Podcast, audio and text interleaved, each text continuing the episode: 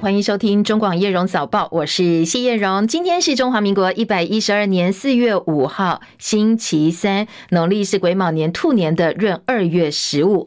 好，今天是清明节，也是五天连续假期的最后一天了，收假日喽。好快，假期接近尾声。那叶荣早报一开始还是要先提供给大家今天收假日，还有明天上班日的天气提醒啊。连线请教的是中央气象局的预报员赵宏先生。今天呢，因为锋面稍微比较靠近我们台湾。一点哦，诶，水汽比昨天还要多一些些。今天在北台湾可能整天都有一些局部性的短暂阵雨或雷雨哦。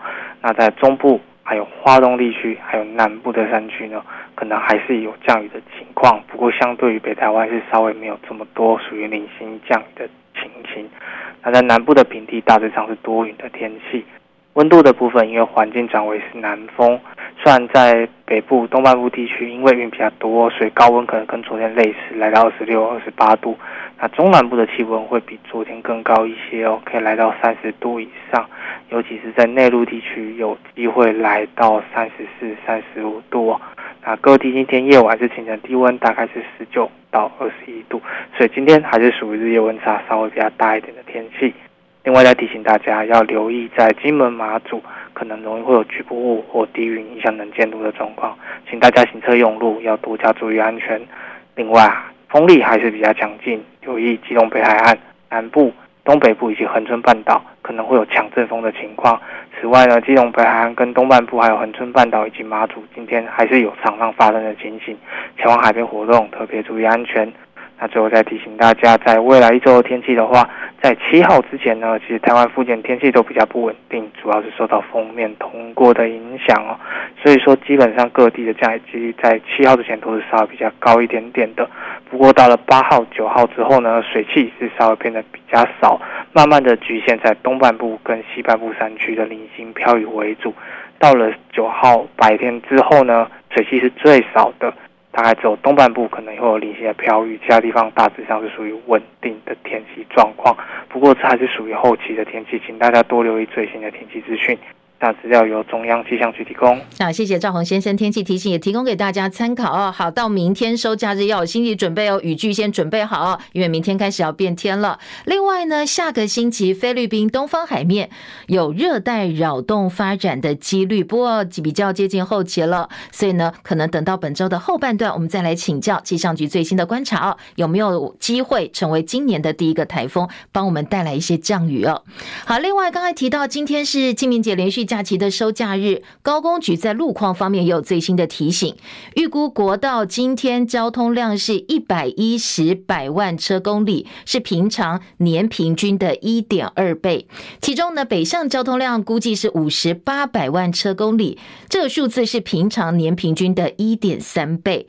国道五号呢，高工局说可能会从早上九点一路塞塞到晚上的八点钟，所以建议西部国道北向用路人在呃南部，如果你出发大概九点前就要出发，中部十二点前就要出发，而国道五号如果是北向的话，也最好早上九点钟以之前就出发了，避开比较。多比较大的车流量。另外，今天国道也有相关的疏导措施哦，包括下午一点到六点，国道五号苏澳罗东宜兰头城北向入口有高承载管制，单一费率，呃，零点到五点已经过了，是暂停收费的。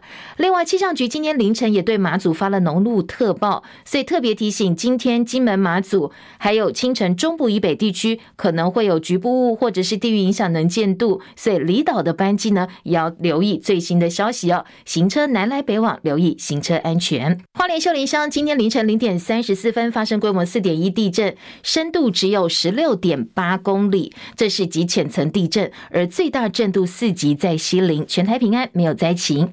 脸书则是在昨天深夜十一点多突然大宕机，很多网友哀嚎一片空白。不过呢，慢慢已经恢复了。那脸书一如预期哦，也没有公布所谓宕机的原因。今天清晨的美国股市呢，今天。表现都不是很好哦。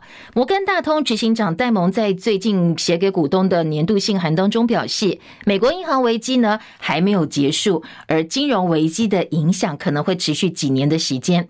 所以这个消息影响到银行类股表现，当然也拖累了美股的大盘。美股道琼今天是收黑的，收黑近两百点。标普五百指数终结连续四个交易日的升势，而费城半导体跌幅超过百分之一点八。美股收盘四大指数表现，道琼跌一百九十八点，收在三万三千四百零二点；纳斯达克指数跌六十三点，一万两千一百二十六点；标普五百指数跌二十三点。收在四千一百点，费城半导体跌五十七点，收在三千一百四十二点。那费半今天跌幅很深，跌了百分之一点八一。深夜收盘的欧洲股市走势分歧，最后是小幅涨跌作收。伦敦股市跌三十八点，七千六百三十四点。法兰克福指数呢，小涨二十二点，一万五千六百零三点。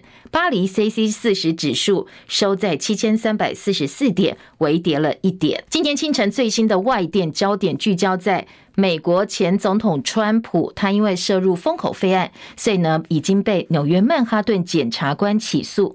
台湾时间今天凌晨，川普接受传讯前到检察官办公室之后，川普遭到逮捕，同时被拘留了，一直到进入纽约曼哈顿法庭应讯。好，今天的外电说，川普一共被起诉三十四项罪名，不过他通通不认罪。而对他提出指控的听证会，大概从美东时间。四号下午两点半，那台湾时间大概是今天凌晨的两点半开始进行庭讯，一个多小时之后结束。观察家说，川普本来按照他的个性应该会发表演说，但是是没有的。而从法庭上的照片来看，川普显然相当生气，恐怕检察官起诉的内容呢，跟他预期的可能不太一样，而且是朝比较不乐观的方向进行的。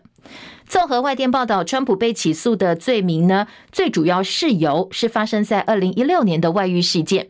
川普向一名艳星丹尼尔斯支付了封口费，而川普后来在他自己的川呃社交平台上写下了这些话。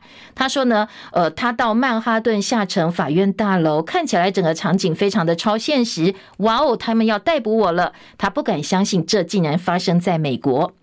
综合 CNN 等美国媒体报道，川普是美国史上第一个面临刑事指控而且被具体逮捕的卸任总统。另外，还有三十多项跟商业诈欺有关的指控都还在调查当中。现在外界关切的是哦。被逮捕的川普呢，接下来会不会一如他本来预告的要进行总统的竞选活动？那今天来观察他被逮捕的时候呢，其实呃是没有被上手铐的，而且旁边还有维安人员在现场保护。至于有没有按指纹、有没有拍照，目前不知道。但是先前呢，美国媒体已经说了，他应该不会影响到接下来的竞选行程，他还是会按照他本来的计划继续竞选下一任总统。另外，今天外电关注的重点还有一则是，芬兰在北约成立七十四周年的今天，正式成为了第三十一个北约的会员国。北约布鲁塞尔总部举行了入会典礼，而且把芬兰的国旗给升起，这也让北约跟俄罗斯边界增加大概一千三百公里。北约秘书长史托滕伯格表示，欧洲国家都想要加入北约，这是俄罗斯发动侵略乌克兰战争的后果。而美国总统拜登等西方领袖都表示欢迎，而拜登还说，这是普亭分化不成，反而让北约变得更强大。对于俄罗斯总统普京来讲，确实是个重大打击，所以俄国已经扬言会有反制的措施。虽然报道说，芬兰加入以美国为首的北约，对普廷来讲是重大打击，因为他长期是一直试图要破坏北约，而且在入侵乌克兰之前呢，还要求北约集团不要再扩张。不过，俄罗斯入侵乌克兰也让这些不结盟的芬兰跟瑞典放弃中立，加入北约寻求保护。不过，瑞典加入北约的申请被联盟成员土耳其跟匈牙利搁置。教廷周二表示，北京当局已经任命中国天主教主教团主席沈彬为上海教区主教。不过，教廷说这已经违反教廷跟中国之间主教的任命协议。教廷表示，几天前他们才获得中方告知这项决定，先前并没有任何的协。协商或者是告知。蔡英文总统结束访问中美洲邦交国行程，回程飞到过境点美国洛杉矶。美国时间五号，就是台北时间，我们是明天的凌晨。这个蔡英文总统会跟美国众议院议长麦卡锡在雷根图书馆会面，而且跟跨党派的议员会谈。这也是中华民国总统第一次在美国本土跟美国政坛第三号人物会面，所以国际都非常的关注，包括美国的主流媒体在内。超过一百六十名国际媒体记者申请采访这一次的蔡麦会。从目前媒体透露的消息来看，哦，这次会谈是采闭门的形式。那因为麦卡锡方面已经广邀议员跟媒体参加，所以呢，预料参与的人数将会非常的庞大。而在会谈之后，媒体说两个人应该会一起来面对媒体，开放有额度的提问。不过，今天在美国的纽约时代广场已经出现大幅广告攻击蔡英文了，批评他甘当美国的走狗。很多外电说这是呃中国方面花钱刊登的广告。大陆国台办昨天表示，如果蔡总统跟麦卡锡见面，将会坚决回击。白宫国安会的战略沟通协调官柯比则重申，蔡总统过境美国是再平常不过的事，强烈敦促北京不要过度反应。昨天，总统府的副秘书长张敦涵说，他要引用美国前总统雷根的一句话来做回应，来听听看他说的是哪句话。引用雷根总统的一句名言哦，如果正义足够勇敢，邪恶就会失去力量。民主台湾要跟。民主的国家进行交流，这是台湾两千三百万人民的权利。中国没有智慧的余地哦。好，这是总统府方面的正式回应。那另外，在国内，包括民众党党主席柯文哲、国民党的主呃立委张启臣等朝野，大家都是站在同一个阵线，力挺蔡总统。台湾的总统到国际上去接见任何一个友人，那也是应该的。中国不应当对这件事情感到气急败坏，过度的反应恐怕也只会适得其反。台美之间的往来显示不容许中国以武力影响台湾跟国际社会的往来。来，外传蔡总统在雷根图书馆本来有演说，但是被取消。张敦涵说，这活动规划都在紧锣密鼓、缜密讨论沟通当中，会再对外做说明。而自由时报引述最新台美安全单位掌握的情资表示，因为中方认为日前蔡总统过境纽约的时候，动员中国侨民抗议的效果不是很好，所以中国驻洛杉矶总领事馆现在把价格提高了，从每个人本来两百块美金提高到平均每个人四百块美元的价格，用补助款的名义，从侨民团体、促统社团跟帮派系统动员超过一千多人，到时候要到雷根图书馆去做抗议。那在呃今天的相关报道说，说这个任务呢，就是要干扰，要做出有声势。的相关的抗议行动，来干扰所谓蔡英文跟麦卡锡的见面，或者是后续的演说行程。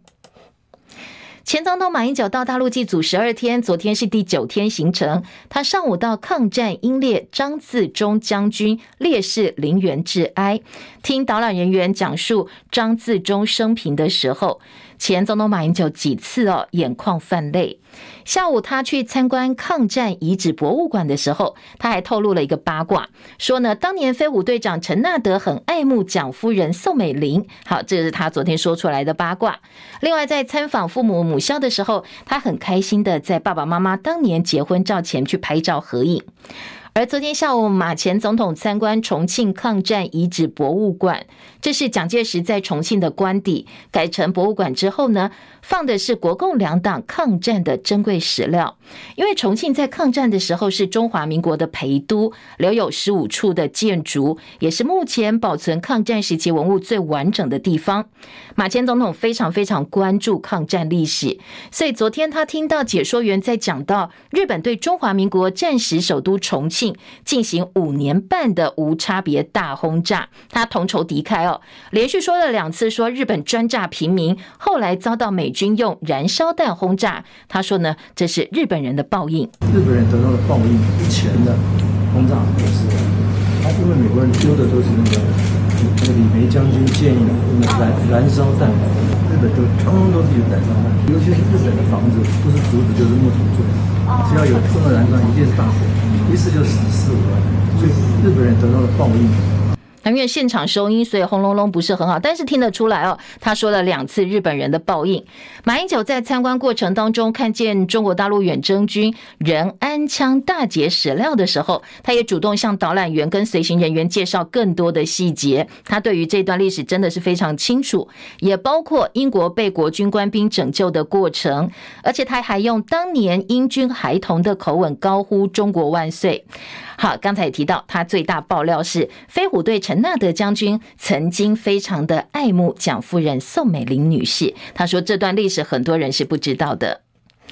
鸿海集团创办人郭台铭昨天晚间呢，在洛杉矶跟侨胞聚会，分享他美国行的心得，在演讲当中表示，只要掌握科技，就能够掌握未来。而他同时也证实，昨天晚间就搭机要计划回台湾了。好，本来郭台铭对外公布行程是十二天，但是算一算，他提前在八天就结束访问行程，到底原因是什么？因为呢，在昨天的演讲过程并没有接受媒体提问，所以也不知道。那部分媒体隔着人群高问他说：“那你还要不要选二零二四总统呢？”他也没有进一步回答。反而是新北市长侯友谊最近在公开场合的说法是越来越直白了。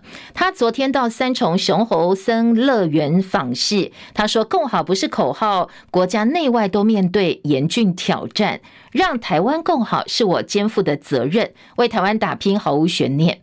好，为台湾打拼毫无悬念，这句话也是今天很多媒体的标题哦。蓝营人士认为侯友谊昨天主动谈到全国性的议题，而且进一步表示愿意为台湾打拼，这代表他的参选意愿已经呢是呃昭然若揭了。现在大家应该不要再怀疑了。好，这是蓝营人士的解读，并不是侯友谊自己讲的。我们先进广告，等一下回到现场继续听新闻。F 五 E F 老虎二式战机在中华民国服役将近五十年，也是空军从民国六十年到八十年代中期之前的主力机种，也培养过很多的飞官。预计今年底会全数除役，结束将近半世纪的老虎传奇。而曾经共同服役过的官兵，都希望军方能够帮这一批老战友办一个风风光光的除役典礼。李仁月的报道：F 五一老虎二型战机是美国在一九七零年代开发的轻型多功能战机。我国在一九七三年和美国签约合作生产，开创国际国造的历史。一九七八年中美断交，全民发动自强爱国捐款运动，其中部分的款项用于购买十八架 F 一战机的自强中队，也成为当年面对国内外风雨飘摇的象征。一九八六年电影《捍卫战士》炒热了假想敌中队的威名，更让台东志航基地成为好几代航空迷向往的老虎窝。随着新一代主力战机服役，F 逐渐退下了第一线的防空，陆续有战机创下飞行时数超过一万小时的特殊纪录。不过，随着预计今年底将全数除役的时程越发明朗，据了解，第七联队在今年夏天最后一批学官结训之后，将不再进训新进人员，而基层地勤人员则担忧，曾经首创破万纪录的五三八零等战机也将遭到拆解变成废铁。航迷和曾经与 F 五一起服役过的官兵，都希望能够。为捍卫台海将近半个世纪的老战友办个风光感人的注意点力。中广记者李仁月在台北报道。好，国旗可以这样用吗？哦，大家可以来讨论一下。匈牙利最大旅游杂志呢，叫《世界旅行家》，他们先前跟台湾驻匈牙利代表处合作，推出以高雄龙虎塔为封面专题，让匈牙利国民从食物开始认识台湾。而匈牙利大使刘世忠他也分享自己的儿子在学校活动当中推广台湾美食。好，比较争议的是哦，他把中华民国国旗平铺在桌面上，当成桌布使用。他说呢，要让摊位上一看就是充满国旗。不过，国民党立委陈以信说，把国旗当桌巾、当桌布真的不妥，因为如果饭菜、咖啡倒在上面，那我们的国旗旗面就受到污损了。如果今天国旗可以当桌布，那以后是不是可以来当抹布、当抹布呢？所以他认为刘世忠身为一个中华民国外交官，这样做是有欠考虑，用国旗当桌巾有入国格。对此呢，刘世忠解释说：“我会拿国旗当做桌巾，是用创意的手法增加中华民国国旗的能见度。”来听他的说法。有很多国家也都把他们的国旗摊在他们的那个桌摊位的桌上，因为这是非常近距离的。当外国的朋友到你们摊位要买东西的时候，问说：“哎，这个是什么？红色的、蓝色的，这是什么？”那我们的我儿子，我们就很很清楚的跟外国朋友就说：“哎，这就是我们国家的国旗。”他们会觉得这是非常有创意的。只要没有对我们的国旗造成毁损、污蔑等等哦，那这点我们是非常的确认的。我们是没有把我们的国旗来造成任何的破坏的哦，事后我们也是好好的把它保护跟收好。好，不知道大家能不能够接受这样一个说法哦？外交部的呃回应是说，这个活动是当地的国际学校举办的活动，各国学生用心推广自己国家的文化跟美食，而我们的国旗跟其他国家国旗并列，也挂在会场上。对于驻外使馆致力推广我们的软实力，提升台湾的能见度，外交部表示尊重。国民党立委初选新义南松山选区费心大战，昨天传出可能会提前做民调。不过，议员徐巧芯他说，如果党部提前做民调，甚至传出提前党员投票，对身为挑战者的他来讲，等于是没收初选保障现任。他对党中央喊话说。拜托，给一场公平的初选，不要胡搞瞎搞。如果党中央强硬撕毁协议的话，他也说他会做出他认为应该要有的行动。黄旅主委，我看到今天的新闻受访，他有承认说呢，党中央确实有跟他提议说要把这个往前，只是因为包含我们的民调公司都已经确定了，包含我们的这个都通知都已经发了，那没有办法让党中央这样子去更改。所以呢，基本上这件事情才被打了回票。那但是第二个，中间跟背后有没有人操作？我个人作为挑战者，我当然是有这样子的疑虑。嗯，他也怀疑说背后是不是有他的对手费宏泰操作的痕迹哦。所以呢，他也喊话背后不要有这么多小动作。最后的决定是要三七还是全民调，交给党部委员处理的过程当中，还有一大堆人能够接到费委员打电话去关说跟施压，发生这么不公平的事情，如今的中央党部到现在没有任何的处理，也没有打算要处理。那所以，我当然会认为说，突然要提前这件事情，是不是有可能是跟我的竞争对手有关系？但是因为我没有证据，那也只是我个人的怀疑，我也希望不要是。好，那到底国民党打不打算要提前做民调哦？台北市党部主委黄吕锦如说不可能。对于立委初选时程会不会提前，他的说法是没有说一定要民调提前。不过如果徐巧芯、费鸿泰都要求、都同意，当然可以考虑。但是如果没有要求的话，单方面的事情就不是考虑的选项。全民普发现金六千块，在清明假期过后就会陆续开始发钱了。财政部一九八八专线提供普发现金相关的各种咨询服务。国库署长萧佳琪说：“其实民众问最多的问题是，呃，为什么我线上登记不成功？要怎么样由别人带领？或者是我如果我想要直接入账，不要这么麻烦的话，哪些资格符合这个直接入账的要求？好，这些问题是民众最多询问的，都可以透过专线来问。”李仁月的报道。立法院通过以后特别预算，全民普发现金六千块钱，在清明假期过后就能够开始发放。由于有五大发放管道，需要的资格和证件各有差异，因此行政院一九八八专线也提供普发现金的各种资讯服务。国库署长肖佳琪表示。普发现金一九八八专线从三月二十号开通，三月二十二号开放登记首日就涌进了一万九千多通的询问电话，AI 人工智能咨询也有两万九千多通，突破五倍券开办以来的最高单日量。肖佳琪说，民众询问最多的五大类问题，包括了为什么没有办法线上登记、带领方式、直接入账的资格、身份证和居留证相关问题，以及邮局领现的流程等等，已经占所有问题的将近九成。萧佳琪说：“一九八八专线的真人和文字客服时间从上午八点半到傍晚的六点半，AI 人工智能则是二十四小时提供服务。”中广记者李仁月在台北报道。好，今天清明节拜拜的需求量增加，加上市场休市三天，所以呢，这个猪肉价格大涨。根据农委会畜产品的相关行情资料，那在毛猪前天每公斤的批发价九十九点零三块，那写下历史的新高。而桃园、新竹这些市场单日交易更飙破一百块，有很多婆婆妈妈忍不住抱怨说，这个猪肉价格现在比牛肉还要贵。如果用这个价格来买的话，都可以吃牛肉了。所以消费者不但买不下手，很多猪肉摊商也不敢调涨太多，所以干脆就放假休息好了。受到禽流感疫情、饲料成本上涨的影响，种鸡缺乏，小鸡不够，入厨量越来越少，所以白肉鸡的价格跟着涨。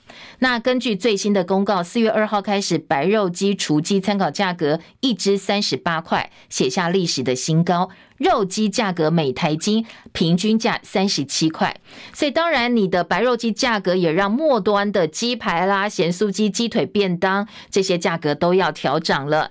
业界说，现在白肉鸡入厨量恐怕只会越来越少。不过农委会说法不太一样哦，说产销双方都有共识缓涨，所以呢，接下来的鸡肉价格不会像鸡蛋涨得这么明显，四月之后就慢慢会恢复正常了。广早报新闻。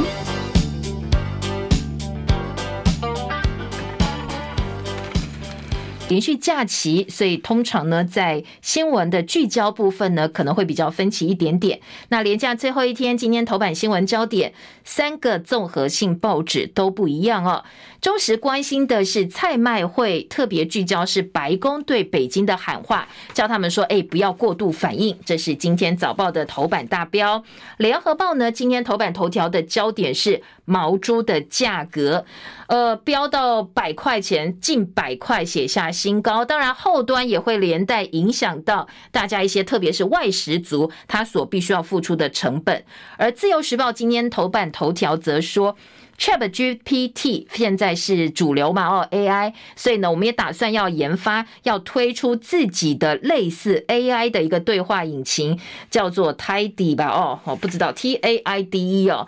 那在头版头条部分，跟今天财经报纸从不同角度来看一看现在最夯的 AI 话题哦。等一下，我们提供给大家不同的面向思考。先回头来听听看早报头版头条，菜麦会。今天的《中国时报》大标题下的是蔡麦会，白宫促北京勿过度反应，不要过度反应。CNN 说这是中国警告压力下的历史性事件，大约二十位美国跨党派的国会议员会出席。好，这个是忠实的标题。在内文除了预告说接下来五号会在雷根总统图书馆。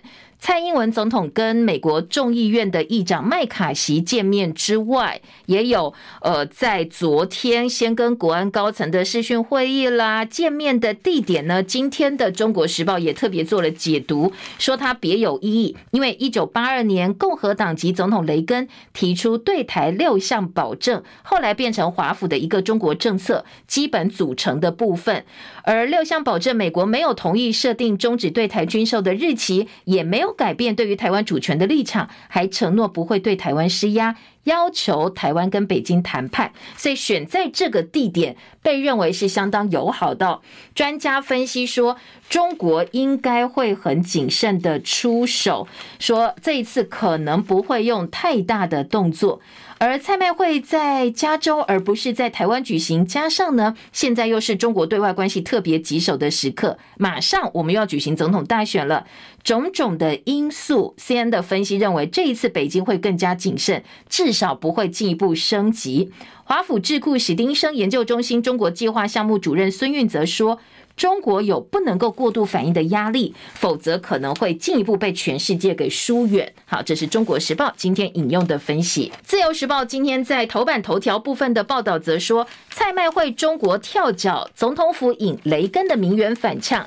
雷根说什么？刚才前半段新闻也让大家听了，说正义足够勇敢，邪恶就会失去力量。当然，这正义跟邪恶是呃还蛮明显的，从总统府说出来哪一边是哪一个代表哪一项意义。今天自由时报就把这个放在了三版的大标，下半版面还有说中共动员千人陈抗，走路工从两百美金涨到四百块美元，跟民主国家交流是台湾人民的权利。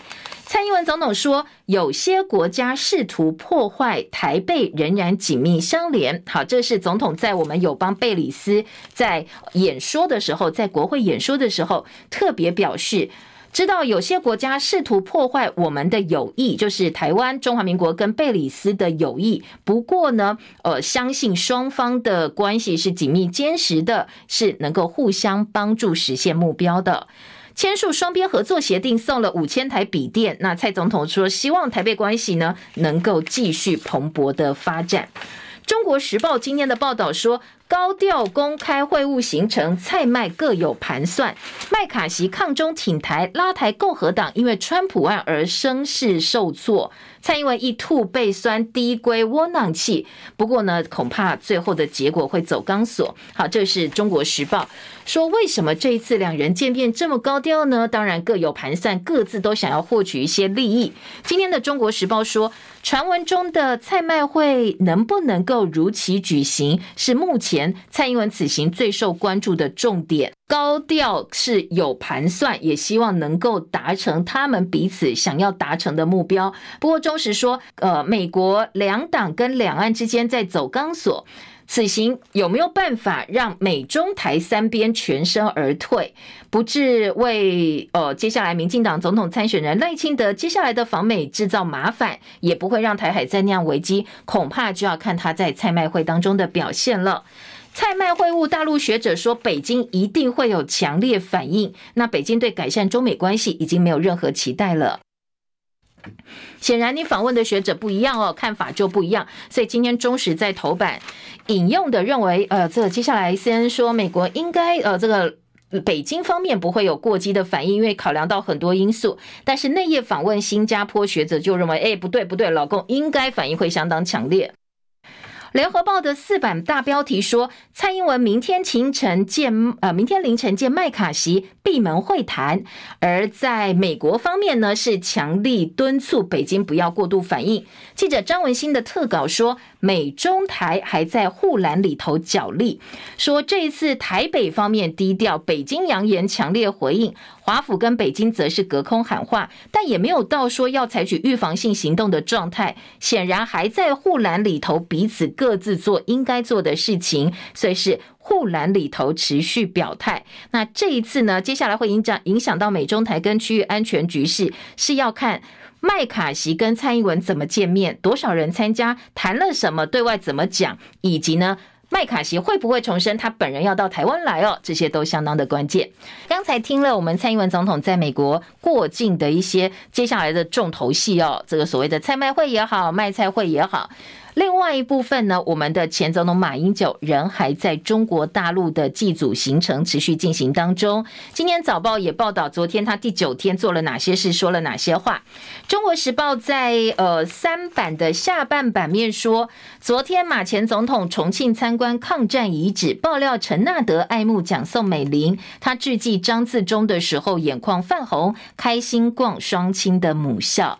中时另外一个标题说，呃，陈以信表示，马英九在大陆谈中华民国更胜马习会。好，这是马英九在大陆公开访问的时候谈到中华民国、中华民国宪法，向大陆民众说明宪法增修条文区分自由地区跟大陆地区的意义。国民党立委陈以信说，这个就直接在大陆土地上宣扬说有中华民国存在，还有宪法，说这个意义已经胜过在马习会的时候全球展现的。一中各表，好，这是中国时报哦。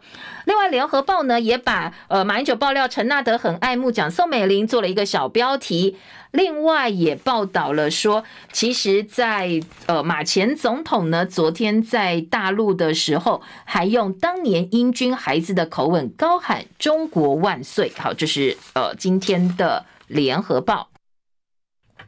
两岸关系，自由时报在二版版头的标题则是“芒果凤梨新品种又遭中国窃盗，费时超过二十年培育，已经申请品种权，农委会痛批对岸强取豪夺台湾的研究心血。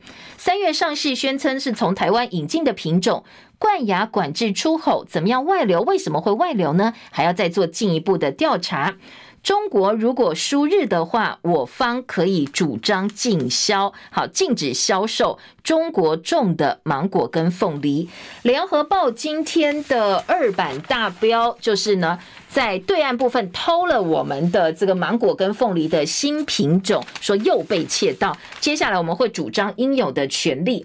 新品种外流专家说一定要揪出内贼。台湾品种权很难，比较难获得国际保障，因为呢，我们联合国一个中国政策哦，所以呢，在国际品种保护权最主要的组织是国际植物新品种保护联盟 UPOV，我们是没有办法加入，就没有办法获得保证。呃，中国进口违规食品连年高过他国。自由时报说，茉莉花农药超标五十八倍，部分验出致癌物毒素，大部分都是农药添加物。当然，呃，大标题做的是中国进口的违规食品，内文当中说，日本草莓农药其实超标才是最多的。好，这是自由时报。另外，自由时报头版二题则报道，尼米兹号领军八舰操演，这是头版二标哦。美日韩东海反潜军演，针对北韩跟中国的武力恫吓，美国、日本、南韩三号开始在南韩的济州岛外海。东海海域进行为期两天反潜联合演习，包括了美国核动力航母尼米兹号等八艘军舰参演，要强化美日同盟的核阻力，推动美日韩安全合作保障。好，自由时报政治新闻呢？今天的中时二版说。侯友谊高喊为台湾打拼无悬念，第二任期上任一百天，透过脸书发声，说台湾共好是他肩负的责任，展现扛责二零二四蓝营共主的气势。好，当然，嗯，中国时报始终如一哦，是力拱侯友谊，今天继续给他二版的版头大标跟下半版面的报道，来报道他昨天说为台湾打拼毫无悬念。铺路二零二四记者叶德正的特稿说，侯友谊现在是鸭子划水，蓄积能量。而翻转新北立委蓝三绿九的局面是侯友宜重磅课题。中和新店汐止这些选区还有待进一步整合。如果说侯友宜要展现他身为蓝营共主的影响力，在党内的影响力跟魄力的话，恐怕自己新北市立委的选战或者是在整合部分呢，你要展现出你的能力才能够服众。今天的自由时报四版说，抢攻年轻选票，赖清德三箭齐发，打进异温层，说同温层不够，我要闯到异温层去，扩大培训国务青年，串联党内各地青年世代。好，现在当然这个年轻选票兵家必争之地。自由时报说，赖清德接下来呢要打进分众的异温层，同时要串联党内各地年轻世代，要跟年轻人对话哦。好，这是今天的。自由时报，另外他也预告郭台铭提前从美国回台，今天早上会有一场记者会，那要讲什么？要不要继续选？以及这一次在美国的见闻呢？将会是呃，他这一次在呃记者会上大家关注的重点。当然，立委布局在蓝营方面，就是现在呃，这个媒体曝光最多是国民党在台北市议员徐巧芯挑战现任立委费鸿泰的费心啦，或者是费费心心大作战哦。不管大家媒体标题下的是什么，主角就是徐巧芯跟费鸿泰。今天呃，自由时报说徐巧芯指控费鸿泰施压，蓝营党部希望以和为贵。爸妈特别再来国民党吗？好，这句话徐小新一说出来，一联想就想到蒋万安，因为爸妈特别哦，很多蓝营的年轻人会觉得说，哎，大他们要出头这么辛苦。相对蒋万安比较容易就能够呃跳到台面上接受选民的检验，所以呢就说啊年轻人不要到国民党啦，或者是说哎你除非你爸妈很特别你再来那国民党，否则年轻人在国民党确实哦要出头的几率比民进党呃相对来讲辛苦很多。那昨天蒋万安也被问到啦，他倒是呃比较呃事缓则圆嘛哦讲话就比较面面俱到，他说希望大家正向的竞争，希望两。个人的呃这个沟通呢，不要伤害到党的形象。至于绿营方面，也在忙着派系接班角力。因为很多区都是在激战当中哦，包括现任立委陈明文、于天、蔡世应都不选之后呢，陈明文是交棒给他的儿子陈冠廷，其他的选区都是很多人在抢哦，所以背后党内派系培养新生代角力，现在还没有停火迹象。民进党真的要厮杀起来，不会比国民党好哦。同样也是，哎，这个大家是拭目以待哦，在看到底最后会怎么摆平。再来听联合报说，吃不消啊，猪肉呢是大家平常生活特别很多祭祖拜拜都会用到的呃这个生品，所以联合报说毛猪价格飙近百元，写下新高，猪肉贵如牛，买不下手，肉摊又不敢涨，也不能够做生意，怎么办呢？放假去了。农委会说进口维持供需，零售价格涨幅估计三成，祭祖只能够咬牙撑了，祖先一年拜一次怎么办呢？就还是要买，但是变当业者就说，呃，价格涨，这个便当成本涨至少一成啊！如果我天天涨，大家不来买，我影响到我生意怎么办？所以只好暂时苦撑，供需失衡。今天联合报说，恐怕还会再涨。另外，联合报三版关心的是产量锐减的三星葱，现在农民说，赶快来救救三星葱吧！极端气候影响，销售金额三年重摔了七成，害虫严重的时候。八成的三星葱都被害虫给吃掉，农民也不敢多种，所以呢，很多主打呃这个宜兰特色的旅游或者是观光产业饭店一葱难求啊，现在也非常的辛苦。曾经年收入百万，现在葱田变建地，通通去建房子了。气候三温暖，云张葱持续抢市场。好，这是三星葱产量下跌之后，它的竞争对手云林彰化葱则是趁机抢市场。不过呃。现在用药、有机肥都是大家关注的重点。改改品种、抗虫害与天争胜，对于三星葱来讲将是重大考验。另外一个标题是鸡排便当涨翻天了。今天联合报的头版二题。百分之三到百分之二，亚银下修我们今年的经济成长率，降幅是东亚最大，亚洲开发中经济体成长率上修为百分之四点八。好，这是亚洲开发银行公布最新的亚洲开发展望报告，受惠中国大陆复苏比预期强劲，把亚洲开发中经济体今年的经济成长率预测上修为百分之四点八。台湾今年经济成长率预测被下修一个百分点到百分之二。降幅是东亚经济体最大，那全球的需求应该还会继续疲软下去哦。大陆预料成长百分之五，我们的出口投资都是大幅减速的。这是联合报今天头版二题提供给大家的经济数据。好，亚洲银行除了告诉你数据之外，也对台湾提了一些建言，我们来听听看。今天联合报二版说，鼓励创业作为成长动力，经济成长还是面临两大风险：全球的需求，还有另外一个。大陆解封的前景，不要忽视中国大陆这个市场哦，它的一举一动盛衰成败，其实跟全球市场还是牵动的，而且影响到相当相当深远。今天联合报二版下半版面说，工商界表示建立主体战略，开放两岸观光吧。学者认为出口继续坏，我们的成长恐怕连二都保不了，会跌破二的。还有 OPEC、OPEC Plus 减产，美国财长批没有建设性。不利于全球的成长展望。好，今天财经报纸对于呃 OPEC Plus 减产也有部分的琢磨跟报道。自由时报今天头版头条大标是建构台版对话引擎，这个 TIDE 吧，哦，T A I D E 超级电脑台湾山明年升级四号。好，来听听看哦，今天在呃自由时报的报道是。ChatGPT 掀起国际竞逐生成式人工智慧 AI，除了国科会加快脚步要推台版可信赖的 AI 对话引擎之外，国家高速网络计算中心也说，在 AI 的趋势之下，我们的投资也不能输人，所以呢，已经规划台湾山四号取代台湾山一号，投入预算三亿元，最近就会招标了，预料呢明年中正式开放。自由时报今天的头版头条。而在内页新闻呢，《自由时报》的财经版说，算力难追国际巨头，我们要发展 AI 恐怕会受限。好，讲的是什么？